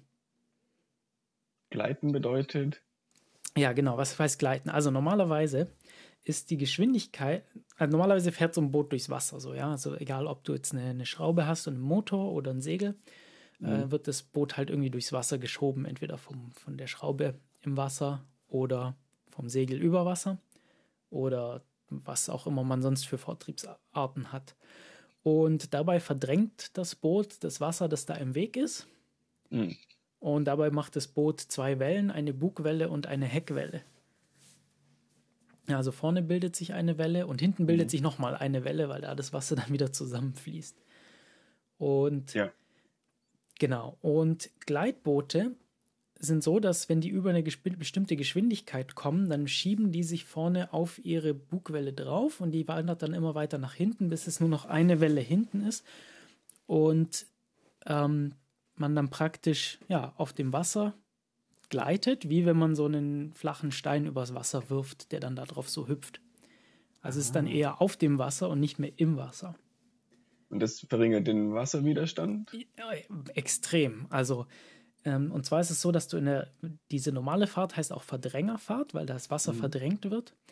Und da ist die Geschwindigkeit begrenzt durch die Länge des Bootes. Deshalb sind längere Boote, es ist auch fast egal, wie breit es ist. Ähm, nicht ganz, aber fast egal, wie breit es ist. Aber je länger das Boot, desto schneller. Deshalb sind die großen Containerschiffe auch alle so lang. Ähm, ah. Und es lohnt sich nicht, kleine Containerschiffe zu machen, weil die einfach super langsam wären. Das ist ja witzig. Das gleiche ist bei das heißt, du möchtest, dass die zwei Wellen, du möchtest, dass diese zwei Wellen möglichst weit auseinander sind. Oder woher, ähm, woher kommt das? Ah, gute Frage. Das weiß ich nicht genau. Okay. Das könnte, könnte man mal, das müsste, müsste man mal nachschauen. Ja, kann sein, dass es so ist. Ja, ich weiß es nicht. Ähm, ja, das, das, ist die sogenannte Rumpfgeschwindigkeit. Wie schnell ist das Ding in Verdrängerfahrt? So, wenn du mhm. gleitest, gilt das plötzlich alles nicht mehr. Na, ist so da keine, da, da, fällt das praktisch nicht mehr ins Gewicht. Mhm. Und es gibt aber fast keine Segelboote, die das machen. Warum? Ich, also bis vor kurzem dachte ich, dass es überhaupt keine Segelboote gibt, die das können. Aber jetzt Weil sie die Geschwindigkeit war, nicht erreichen können. Und wir definitiv Nee, ich glaube, das ist von der Rumpfform einfach so. Dass die sich ah. nicht, die würden vorher zerbrechen durch diesen Druck, der durch das Verdrängen des Wassers auftritt oder durch, mhm. ja, durch die Kräfte. Also die würden praktisch vorher kaputt gehen. Mhm. Ja, genau. Ähm, ja, spannendes Thema. Muss ich vielleicht mal genauer reinschauen, was, was genau da passiert. Vielleicht können wir da irgendwann mal nochmal eine Folgesendung drauf machen. Auf ja, jeden auf jeden Fall. Fall ist das, auf jeden Fall ist das eins der allerwenigsten Segelboote, die gleiten können. Und, und sobald du, das heißt, bei, ja, am vorletzten und letzten Tag haben wir es kurz geschafft. Es braucht so neun Knoten, neun bis zehn Knoten Fahrt über Wasser, bevor das passiert. Mhm. Ja, und ab dieser Stelle ist dieses Boot halt extrem im Vorteil gegenüber anderen Booten. Darunter nicht, also wenn wenig Wind ist, ja, es ist, es ist nicht das schnellste Boot, weil die sind auch, ist auch nicht so ein super langes Boot. Mhm. Ähm, es ist ein sehr breites Boot, also es war im Hafen waren wir immer das breiteste Boot. Ah, erstaunlich. Ähm, genau, aber sobald du gleitest, ist, stört es eben auch alles nicht mehr. Das ist sehr spannend. Es gibt ja auch, habe ich schon gesehen, so, so Boote, die vorne so wie so Füße mhm. haben. Ja, Hydrofoils heißen die, ja. Die genau. optimieren diese Gleitlage wahrscheinlich, oder? Die, genau, was, was die im Prinzip sind, das Tragflächen unter Wasser, die das Boot nach oben drücken. Also sind wie Flügel unter Wasser, mhm. das Boot nach oben drücken und dadurch, genau, ich, jetzt weiß ich nicht genau, ob es allein dadurch, dass es irgendwie ein bisschen Druck aus dem Wasser nimmt, ob das schon ist. Also manche, manche Boote gehen komplett aus dem Wasser und segeln nur auf diesen Tragflächen. Oh wow, krass. Ähm, und viele werden dann aber, glaube ich, einfach nur ein bisschen angeben wahrscheinlich helfen die beim Gleiten, ja. Also, dass du früher in Gleitlage kommst mit einer niedrigeren ja, Geschwindigkeit. Nehme ich an, ja. Ja, das ist aber, also das ist auch ziemlich Hightech und so. Meistens werden die dann auch eingeklappt auf der Seite, wo man es nicht braucht und ja, die müssen dann auch gesteuert werden und so und lauter so Zeug. Mhm. Also das dann, das dann geht dann. Ja, es gibt auch so ganz kleine Segler, die, die auf so Dingern segeln. Mhm. Irgendwie teilweise, wo das Boot irgendwie zwei Meter über dem Wasser ist. Und dann so ein dünner Stock und dann halt dieses Ding im Wasser. Nur das sieht super crazy aus. Und der kleinste Fehler sorgt halt dafür, dass sich das Boot überschlägt. Ja, das wäre jetzt meine Frage gewesen, weil du hast ja vorhin gesagt, dass äh, bei dem Segelboot viel Aufwand betrieben wird, dass es irgendwie, dass es mhm. geradeaus fährt und nicht seitlich. Jetzt, wenn du aber aus dem mhm. Wasser rausgehst, dann hast du weniger Material, was das Boot davon abhält, seitlich zu zu treiben. Ja, das heißt, ich, ich habe kein, schon eher weggeschoben. Ich habe keinen Plan, wie das bei diesen Riesen oder bei diesen krassen Hochgeschwindigkeits- und Foiling-Yachten so ist. Äh, mhm. Weiß ich nicht genau. Wahrscheinlich musst du einfach dagegenhalten. Ja, also wie gesagt, das, also gerade das Gewicht und die, die, seitlichen Dinge, die gehen sehr tief ins Wasser. Das heißt, die kommen dann einfach mit hoch und die sind dann auch immer noch im Wasser. Ah, ah okay. okay. Ähm, ja. Interessant. War jetzt, ich meine, naive Frage, aber warum machen Containerschiffe das nicht? Wahrscheinlich, weil man nicht genug Vortrieb generieren kann mit so gigantischen Massen. Wahrscheinlich. Wahrscheinlich. Weil das ja, wäre natürlich nicht, Ich glaube nicht, dass du das ins, ins, Gleiten bekommst. Also was es gibt, sind Fähren, die das machen. Das habe ich schon gesehen, ja. Das habe ich schon genau, gesehen. also so Hochgeschwindigkeits, meistens sind es Katamarane oder Trimarane. Mhm. Äh, ja, die dann praktisch so Skier unten dran haben, das ist diese Hydrofoils. Mhm. Ähm, ja, und die dann eben gleiten. Krass. Und ich nehme an, diese, diese Regatta-Schiffe, wenn man diese Segelregatta-Boote, die machen das auch alle. Ja, da gibt es verschiedene Klassen und ja, aber die, die schnellsten Klassen, die haben das natürlich alle. Also zum ja, Beispiel ja. das Volvo Ocean Race ist eine Weltumsegelungsregatta. Ähm, die, ja, die haben das alle. Ja, wäre dämlich, wenn sie es nicht hätten. Das ist sehr, sehr spannend. Und ja, was ist dein Fazit zu, zu der? Äh, also Segeln an sich super cool. Mhm. Ähm, äh, das, ich, ich, ich mag das, weiß nicht, das Gefühl einfach und auch, auch, auch die Manöver so, ja, das, das zu machen, das Segel zu setzen, zu wissen, wie das funktioniert, so die entsprechenden Leinen zu bedienen und dann halt auch das Gefühl, dass der Wind einen so gemütlich dann so sofort treibt und dass man halt auch richtig schnell werden kann damit. Mhm. Das ist echt cool. Ähm, ansonsten habe ich aber auch festgestellt, dass ich ein paar Sachen nicht ganz so toll fand, wie ich sie mir eigentlich vorgestellt habe oder in Erinnerung hatte. Also ich war noch nicht so oft segeln. Ich war einmal auf Klassenfahrt, da waren wir auf einem ganz großen Segelschiff mit zwei oder drei Masten mit irgendwie mhm. über 20, 30 Leuten rum, sowas. Äh, das war ja. auch spannend. Da war ich aber noch recht jung. Äh, dann war ich öfter mal auf kleinen Booten. Ich habe auch mal einen Segelschein gemacht und dann war ich in Kroatien mal auf so einem Segelturn, auf so einer Segelyacht, so ähnlich wie wir es jetzt gemacht hatten, mit Kommilitonen. Da hatten wir aber mhm. keinen Wind. Ja, und jetzt war ich eben das zum zweiten Mal jetzt auf so einer, auf so einer Yacht. Mhm. Und habe ich ja vorhin schon erwähnt, also so, so eine Woche äh, auf engstem Raum leben ja, muss man sich schon, schon nicht ganz einfach.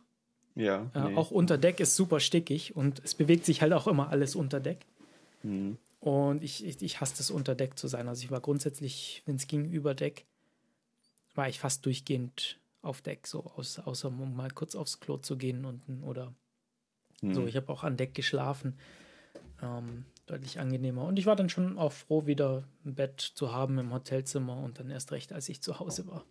Nee, das verstehe ich schon. Mhm, genau. Sonst vom Klima her, boah, mir ist Griechenland zu heiß im Sommer. Ja. äh, das ist einfach, ja, das ist einfach, ist einfach zu viel. Ähm, und so segeln, du fährst auf so einer Cruising-Yacht sehr lange denselben Kurs, weil du versuchst halt zu optimieren. Du setzt einen Kurs, setzt die Segel und dann versuchst du das so lang wie möglich, weil sonst verlierst du auch Zeit. Mhm. Und du willst eigentlich nicht die ganze Zeit Manöver fahren.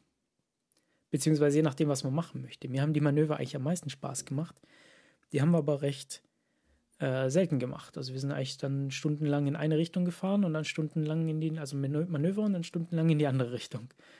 Mhm. Und dann hast du lange nichts zu tun. Und das finde ich, fand ich schon auch sehr gut. Also ich habe dann teilweise auch immer ein bisschen meditiert, äh, ein bisschen gelesen und meiste Zeit mir einfach die Gegend angeschaut oder auch mal Mittagsschlaf gehalten. Ähm, es war ganz nett. Aber ich glaube, vom Segeln her würde es mir fast mehr liegen, so, so eine kleine Regatta auf so einem kleinen See, wo man dann irgendwie die ganze Zeit was zu tun hat. Fände ich irgendwie vom Segeln her fast spannender. Ja, natürlich. Ich meine, ja, ich, ich stelle mir schon auch vor, dass das, wenn man irgendwie stundenlang nichts zu tun hat, dass es ein bisschen, weiß nicht, langweilig wird vielleicht sogar. Genau, also du hast auf dem Boot sehr viel nichts zu tun, wenn du da unterwegs bist. Mhm. Also kommt sehr viel Ruhe rein und so, das ist auch sehr angenehm, durchaus. Ich habe auch selber beschlossen, das Handy kaum zu verwenden in der Zeit. Mhm. Äh, habe mir zwar Bücher auf dem E-Book-Reader mitgenommen, aber explizit nicht auf dem Handy gelesen. Ja, ja und habe nee, das ist gut fast nie das Handy in der Hand gehabt und äh, das war eine sehr schöne Auszeit von dem ganzen Technikkram.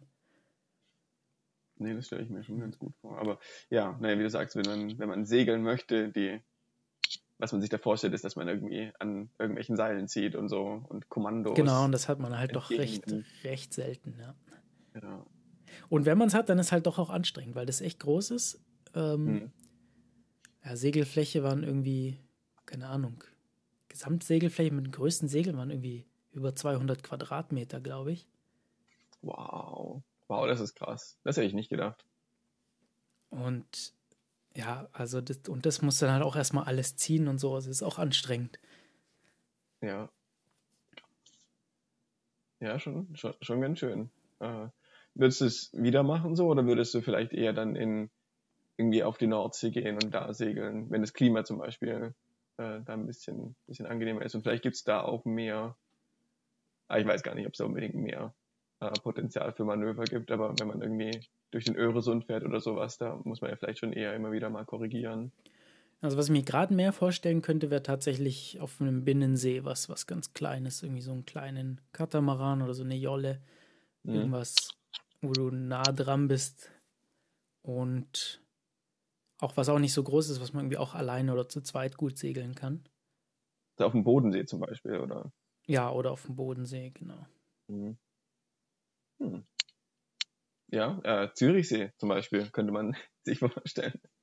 Ich glaube, da habe ich keinen Führerschein für, aber. Braucht man dann einen, einen, extra Führerschein? Ja, wahrscheinlich schon. Ich gehe davon aus. Ja. Nichts ist umsonst. Außer äh, Liegegebühr in Griechenland, wie es scheint. Äh, erstaunlicherweise, ja. Ganz erstaunlich. Ja, nee, äh, klingt sehr, sehr spannend. Äh, vielleicht muss ich mich da auch mal ein bisschen mit auseinandersetzen. So ein bisschen wie Skifahren für mich. Äh, Skifahren denke ich mir auch immer wieder, wenn man von Leuten hört, ah ja, fährt man da runter und voll schön oder Langlauf, man sieht sowas und jedes Mal denke ich mir, hm, eigentlich, vielleicht wäre das was für mich. Und hm. dann mache ich es nicht, weil ich irgendwie zu faul bin. Und, oder vielleicht nicht unbedingt zu faul, aber irgendwie, glaube, ich habe nicht genug Zeit, um Skifahren zu lernen oder, oder Segeln zu lernen, weil das ja wahrscheinlich schon eher aufwendig ist. Also Skifahren, ich, ich, ich war ja viel als Kind Skifahren mhm. und dann später auch Snowboarden. Ähm, mich reizt das gar nicht mehr. Ich weiß nicht. Ja, was mich davon abhalten würde, wären wahrscheinlich die ganzen Menschen. Ich hätte wahrscheinlich, ich hätte, nehme ich an, ein großes Problem damit, äh, mit einem Haufen Leuten in der Schlange zu stehen für den Lift. Und dann. Und das ist halt auch ein wahnsinnig gefährlicher Sport, gell? Also so viel, sehr wahnsinnig viele Verletzungen. Ja, es ist ganz erstaunlich, dass es so ein Volkssport ist, wenn man sich überlegt, dass irgendwie 10% der Leute irgendwie sich die Beine brechen in der Saison gefühlt. Ja. Und ja, und es passieren halt auch einfach wirklich schlimme Sachen. Und das Ding ist, es ist ja auch nicht so richtig in deiner Hand. Ähm, du kannst noch so vorsichtig sein, äh, wenn dann mhm. irgendwie, wenn du, wenn du stürzt oder sowas oder jemand fährt in dich rein, äh, dann ja, kann es halt sein, dass es das war. Und die Leute, was ich völlig absurd finde, ist, fahren ja wirklich alkoholisiert zum Teil. Ja, ja, ja. Das ist ja auch, ja, ja. Und, und ich meine, der Sport ist an sich schon gefährlich und dann hat man noch irgendwie seine, die Leute, die dann schon fünf Jahre Tee getrunken haben und hm, hm, ich weiß nicht, ob ich mich in so eine Situation begeben möchte. Ja. Ja. Beim Segeln ist es nicht der Fall. Beim Segeln, ja, also man muss natürlich schon auch aufpassen. Ähm, nicht komplett ungefährlich, aber ja, wenn man ein bisschen aufpasst, ist das also bei weitem nicht so gefährlich. Ja, nee. Cool. Ähm, dann äh, bleibt für mich die Frage, ähm, hast du denn auch noch was mitgebracht aus deinem Urlaub? Aus meinem Urlaub, beziehungsweise kurz davor habe ich was gelesen. Ja. Äh, das habe ich auch in Berlin gefunden. Da war ich in einem Buchladen und da wurde ganz stark beworben das Buch mit dem Titel Stolen Focus Why hm. You Can't Pay Attention. Ja. Und ich bin gerade die ganze Zeit am Suchen, was der deutsche Titel ist. Ich habe es noch nicht rausgefunden. Das glaube ich schon okay. Ähm, der Autor ist Johann Hari, ein Schweizer, glaube mhm. glaube ich. Könnte sein vom Namen her. Ähm, genau. Und ja, ich war, ich war mir nicht sicher, ob ich es kaufen soll. Das sagen wie so aus, wie so, war mir nicht sicher, vielleicht irgendwie so pseudowissenschaftlich. Mhm. Ähm, weiß nicht, so möchte gern Psychologe oder so.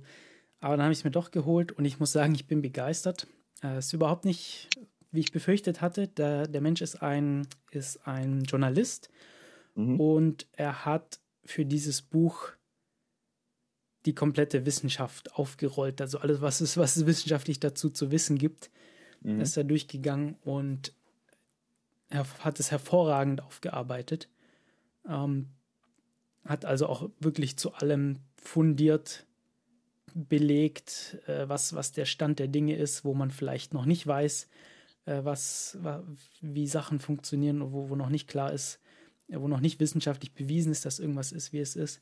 Na, jedenfalls, worum es geht, ist um, um Fokus. Also warum kann man sich nicht mehr konzentrieren als, als Menschheit? Und also eine der Prämissen vom Buch ist so, wir, wir sind jetzt vor einer unserer größten Herausforderungen jemals, nämlich die, die äh, Weltklimakrise zu lösen. Mhm. Und das können wir überhaupt nicht hinkriegen, wenn sich die Menschen überhaupt nicht konzentrieren können darauf. Mhm. Und dann geht das so kapitelweise durch, woran das liegt und was auch Lösungen sein können. Und dann geht es um Sachen wie Social Media, Ernährung, äh, das Schulsystem, mhm. ähm, äh, Arbeitsverhältnisse und alles Mögliche. Und es ist wirklich hervorragend geschrieben. Ähm, ja, mir war es teilweise ein bisschen zu, zu, anfangs zu anekdotisch, aber das ist ja, es ist aber es, es ist wahnsinnig gut geschrieben. Also es ist ähm, ja, gibt viele Infos und ich habe super viel daraus gelernt und ich werde es auch demnächst nochmal lesen, äh, weil ich einfach begeistert davon bin. Also das ist interessant. Äh, eine Frage, die ich dazu hätte, ist, ähm, mhm. wenn, wenn die, die Prämisse ist, oder wenn der, der Titel ist, äh, dass wir den, dass wir uns nicht mehr fokussieren können, bedeutet das, mhm. dass es eine Zeit gab, wo man sich, wo die Menschheit oder wo sich Menschen besser fokussieren konnten. Ja, das ist, kommt tatsächlich immer wieder vor, weil er sagt so, ah ja, auch früher haben Leute gesagt, so als das Fernseher aufkam, haben er gesagt so, oh Gott, das ist ganz fürchterlich. Als mhm. Bücher aufkamen, haben alle gesagt so, oh Gott, die Kinder lesen alle und machen nichts anderes mehr, wir ja. gehen nicht mehr raus, das ist ja, ist ja ganz furchtbar für die Kinder. Er hat mhm. gesagt, äh, es ist es gibt wohl auch eine Studie oder was ich weiß nicht, ob es Studie, aber die, die halt versucht haben, historisch das so aufzubearbeiten, aufzuarbeiten, mhm. äh, solche Verhältnisse auch über unsere moderne Zeit hinweg, also sprich lange in die Vergangenheit. Wie hat sich das denn ver verändert? Und diesen Trend gibt es schon länger, allerdings ist es tatsächlich jetzt sprunghaft angestiegen äh, und viele Sachen kommen jetzt tatsächlich durch mit, mit Social Media, Veränderung in Ernährung, Veränderung Schulsystem und so.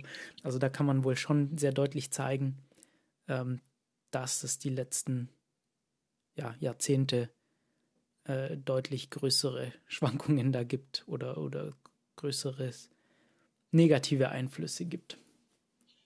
Ja, wahrscheinlich hängt es auch damit zusammen, dass, dass Leute mittlerweile äh, einen, einen Vorteil dadurch haben, wenn sie deine, Info deine Aufmerksamkeit abziehen können. Dass dadurch wahrscheinlich auch psychologisch das, ja. oder dass es gezielter angegangen wird, diesen, die, die Aufmerksamkeit ja. abzuziehen. Genau, ja. Ja, und es ist halt bei manchen Sachen ist es halt auch un, un, unintended, wäre es also nicht, nicht unbedingt äh, absichtlich. Ungewollt. Ja. Unabsichtlich, ich glaube, so würde ich sagen. Ja, nicht, nicht unbedingt ja. nicht gerade ungewollt, aber vielleicht unabsichtlich. Mhm. Ähm, ähm, ja, dass, dass irgendwas aus Versehen so gemacht wird, weil man Sachen optimieren möchte. Und ja, ja also ein großes Problem ist wohl, oder was er eben mit identifiziert oder wo man sich vielleicht so denkt, so ja, vielleicht auch logisch ist halt, dass irgendwie alles auf Gewinn ausgerichtet ist mhm. und nicht darauf, dass es Menschen gut geht. Und das ist äh, das inhärente Problem des Kapitalismus. Genau, also es ist halt ein Wahnsinn, ja. Und es gibt ja durchaus Länder, die so ein bisschen andere Tendenzen haben. Gerade so Norwegen ist ja recht mhm. bekannt dafür. Ich glaube, Nor Norwegen, Finnland, wie ist äh, die, die Länder, die, die als die glücklichsten der Welt bezeichnet werden oder mhm. Welt werden schon, schon lange. Ähm, ja, vielleicht mal ein Thema, wo wir auch mal genauer drüber sprechen könnten. Uh, ja, auf jeden Fall. Sehr äh, spannendes äh, wer, Thema. Wer nicht warten möchte, der möge Stolen Focus, Why You Can't Pay Attention, ähm, ja, empfohlen sein. Wirklich hervorragendes Buch. Ja, schaue ich mir mal an. Ähm, das ist, das klingt tatsächlich sehr spannend. Und wenn es wissenschaftlich fundiert ist, ist es natürlich auch einfacher, sich damit auseinanderzusetzen. Zumindest für mich. Ich habe prinzipiell nichts gegen so, wenn es fällt ja im weitesten Sinne wahrscheinlich unter Ratgeber. Mhm. Ähm, und, und häufig habe ich mein Problem mit sowas, mit solcher Art von, von Literatur ist häufig, dass dass die Autoren eben nicht unbedingt ihre Quellen offenlegen und dass, dass es dann eher ein Meinungsstück ist als ja, genau. eine Literaturarbeit. Und ich finde, das ist, das Genau, und selbst, selbst wenn es auf irgendwie Erfahrungen basiert, mhm. dann können da halt ja methodische Fehler drin sein, die dafür sorgen, dass es eben nicht für alle Menschen gilt oder nicht ja, mal für viele Menschen, sondern vielleicht nur für Einzelne. Ja, vielleicht nur für den Autor.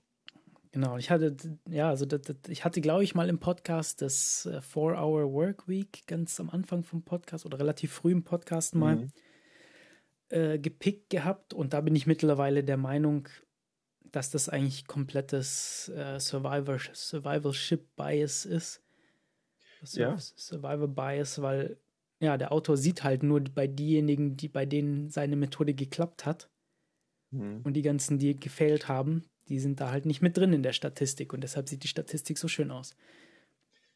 Das ist leider sehr häufig der Fall. Ja, und äh, also da Falle, merkst du an diesem kann. Buch, dass es hier absolut ähm, ja, methodisch und gewissenhaft gemacht wurde, mhm. äh, um solche Sachen möglichst auszuschließen. Und ausgezeichnet. Da war ich auch recht begeistert. Und auch ein paar sehr überraschende Sachen drin, gerade was Schulsystem angeht. Ja. Ja, das war so ein bisschen, dass das eigentlich das Lehrplansache und möglichst viel Wissen zu, reinzustopfen in Leute ganz schlecht ist. Es gibt wohl Schulen, ähm, bei denen es überhaupt keinen Lehr Lehrplan gibt, wo, wo Leute, mhm. wo Kinder und ähm, Mitarbeiter machen können, was sie wollen. Mhm. Äh, und das soll wohl erstaunlich gut funktionieren. Also da bin ich noch ein bisschen skeptisch, finde ich ein bisschen. Das kann krass. ich mir überhaupt nicht vorstellen. Ja, also finde ich ein bisschen arg krass. Mhm. Aber wenn man es dann liest, so kann man sich schon vorstellen, dass so ein bisschen mehr in die Richtung schon funktionieren könnte. Ja. Könnte. Nee, das ist spannend. Das ist sehr spannend. Ähm, da hatte ich auch also sagt, eine, eine sehr interessante Diskussion mit meinem, mit meinem Professor, der eine sehr andere Meinung hat zu, zu Lehre an der Universität natürlich, äh, wie ich. Weil, mhm.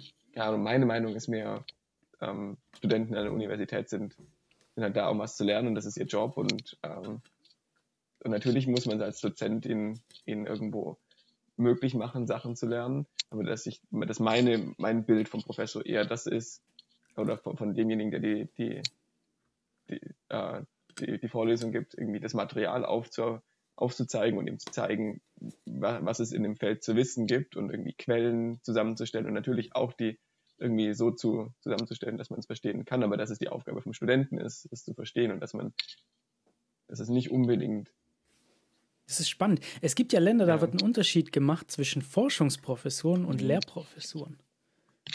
Ja, und, und die, die, der, die, der Ansatz von meinem Professor ist, dass es eben die Aufgabe vom, vom Professor ist, die Sachen zugänglich zu machen und die Sachen so aufzuarbeiten, dass die, dass die Studenten möglichst wenig Arbeit haben und möglichst wenig, also die, die, die Schwelle wirklich runterzusetzen und möglichst viel Support zu geben, dass die Leute das auch verstehen können.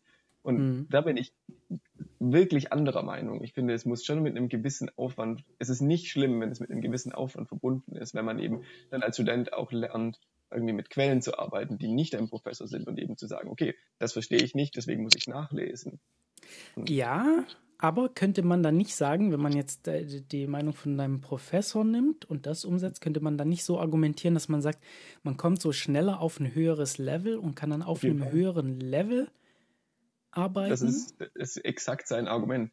Ähm, mhm. und, und ja, äh, auf jeden Fall, das, das ist wahr. Und, und es wird auch in diesen, äh, diesen besonders äh, diesen Ivy League äh, Universitäten wird das so gemacht, irgendwie in Cambridge und in Oxford bekommt jeder mhm. Student einen Tutor. Äh, ja. und, und da wird das Material der Vorlesung wirklich nochmal durchgekaut. Eins zu eins wird, äh, wird da dafür gesorgt, dass die Leute das verstehen und, und, und ja, und die kommen auf ein sehr hohes Level sehr schnell. Aber dann gehen sie raus in die, in die echte Welt und haben nie gelernt, wie es ist, wenn man niemanden an der Seite hat. Und, und ich denke, das mhm. ist, das ist was, was ich. Ich denke, man bräuchte so eine Mischung daraus. Auf jeden Fall. Ich meine, Weil ich habe auch kritisiert, dass ich nie richtig gelernt habe, wie, wie finde ich wissenschaftliche Quellen, wie bewerte ich die. Mhm. Ähm, ja, wie, wie schaue ich, was ist relevant, was kann ich aussortieren, das, das habe ich nie richtig, das ist, das ist, das ist so eine meiner größten Kritik an meinem Studium, mhm. dass ich das nicht gelernt habe, weil das ist eigentlich so essentiell für alle Wissenschaften, dass man das kann. Und ja. im Prinzip habe ich, keine Ahnung, ich habe halt ein paar ja, Themen gelernt, aber nicht wissenschaftlich zu arbeiten. Ja, und ich denke, es ist, ist einfach wichtig, dass, oder dass, wenn ich zurückdenke an meine Studienzeit, dann, ja, ich habe was über Physik gelernt, nebenbei, aber was ich wirklich gelernt habe, ist, dass ich keine Angst habe, wenn ich mal was nicht verstehe, weil ich weiß, wie ich an das Wissen drankomme, ohne dass mhm. mir jemand die Hand hält. Und mein, mein erster Impuls ist nicht, hm, ich verstehe das nicht, ich muss jemanden fragen, sondern, hm, ich verstehe das nicht, dann muss ich dafür sorgen, dass ich es verstehe. Und ja, und es ist meine Aufgabe, es zu verstehen und nicht die Aufgabe von jemand anderem, es mir zu erklären. Aber ja, natürlich ja. hast du recht, das, äh, der Prozess ist natürlich sehr, wow, das ist äh, auch ganz schön abgedriftet jetzt. Nee, aber es ist, also ich finde das, ich finde das durchaus spannend, weil ja, man kann halt viel kritisieren und es gibt viele Meinungen da und mhm. ich glaube, es ist bei weitem nicht geklärt, was hier der beste Ansatz ist. Und ich glaube, das ist halt schon was, wo noch Potenzial ist, unsere Gesellschaft nochmal deutlich voranzubringen. Auf jeden Fall.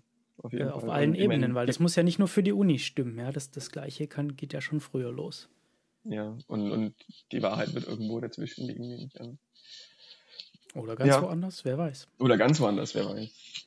Ja, aber dann ist noch, äh, hast du denn auch was mitgebracht als Pick der Woche, als Ding der ja, Woche? Ja, voll. Es gibt was, was ich in letzter Zeit wirklich äh, viel und gerne konsumiere, allerdings nur in kleinen Dosen. Äh, Kokain, nein. Okay, ich werde dieses Zitat äh, als, wenn wir mal einen Podcast-Trailer machen, nämlich das aus dem Kontext nehmen.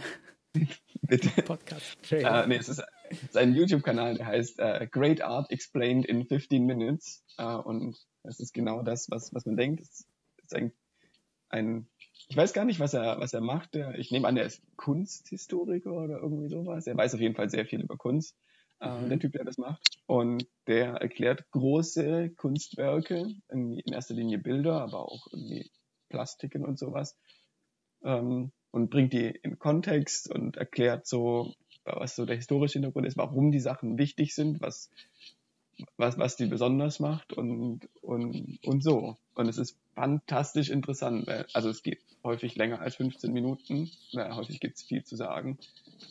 Aber es ist so spannend, weil wenn man Bilder sieht in einem Museum zum Beispiel, irgendwie dann, okay, dann sieht man halt, was man gerade sieht und man kann die interpretieren so mit dem Wissen, das man hat, aber dass da, ja, man muss die meisten Werke eben im Kontext der Zeit sehen und, und eben häufig gibt es da eine Tiefe, die, zu der man keinen richtigen Zugang hat. Und gerade mit, mit älteren Fall. Werken das, ja, das ist super spannend. Ja, wenn man da noch ein bisschen Hintergrundinformation hat, dann sieht man manche Sachen in ganz anderem Licht. Das klingt spannend. Also was war es? YouTube? Äh, great, uh, great Art? Great Art Explained in 15 Minutes. Hm. Nice, muss Und ich mir wirklich, mal anschauen. Es ist so gut. Es ist sehr, sehr dicht. Also man, ich weiß nicht, ich kann nicht so viel davon schauen, hm. weil, weil es, er macht es wirklich gut. Er ist wirklich viel Information in kurzer Zeit, aber nicht ja. so, dass man währenddessen das Gefühl hat, dass man überladen wird. Das ist eher hinterher, dass man, ich weiß hm. nicht, behaltet natürlich nicht so viel, aber es ist sehr unterhaltsam. Hm. Und ja, ich kenne dieses Gefühl, das ist super spannend. Ich glaube, ich habe beim letzten Mal oder so den Huberman Lab Podcast gepickt mhm. gehabt und da geht es mir so, dass ich sage, so, das geht meistens so eine Stunde oder sogar noch ein bisschen länger. Und es ja. ist so viel Information in so kurzer Zeit, ich bin danach immer so fertig. Ja, den habe ich mir kürzlich auch an, ange, angehört. Ja. Und, ja. und? Ja, es ist, es ist ganz spannend. Das Thema war, das ich mir angeschaut habe, war ähm, Human Mating Behavior. Hm, habe ich noch nicht gehört. Ähm, man kann da sehr kritisch sein und sagen, dass es, äh, es wird zum Beispiel vom Mate Value gesprochen und das ist eine Zahl, die eine Person charakterisiert und die Zahl ist zwischen 0 und 10. Okay. Und dann wird darüber diskutiert, dass irgendwie eine vorhergegangene Schwangerschaft den Mate Value von einer Frau reduziert, wo ich mir denke, hm, ich okay. weiß nicht, ob man das so sagen kann. Oder mhm. Aber ja, nein, es ist, es ist sehr spannend, sehr, äh, sehr, sehr, also der, das Format an sich gefällt mir sehr gut, ähm, dass man irgendwie lange Expertengespräche hat. Das gibt's ja auch mit Tim Pritloff, hat sowas ähnliches mit der ESA gemacht mal. Hm. Das war auch sehr spannend. Nee, äh, aber ja, 15 Minutes for Art Explained. Das ist nicht der okay. Titel von, von dem Video. Ja, äh, fantastisch. Dann sind wir ja auch schon wieder am Ende unserer Zeit angelangt. Äh, das war heute ein bisschen in Überlänge, aber. Aber wir haben ja auch Pause gehabt. Das heißt, man kann es jetzt einfach in zwei Hälften aufteilen. Und dann hat genau. man zwei Podcasts. Falls, falls wir wieder so lang brauchen, bis wir den nächsten machen. Genau, liebe Hörer, wenn ihr das hört, äh, so hättet ihr das machen sollen. genau. Vielleicht ganz gut, weil nächste Woche bin ich in Paris. Ah, ja, gut. Und gut, da nehmen wir eh nicht auf. Wir nehmen, ja, in zwei Wochen könnte es klappen. Dann bin ich auf einer Hochzeit. Danach könnte es wieder klappen, dann ziehe ich um. Wir schaffen das schon. Mal gucken. Ausgezeichnet. Dann äh, mach's gut und bis dann. Bis dann. Tschüssi. Ciao, ciao.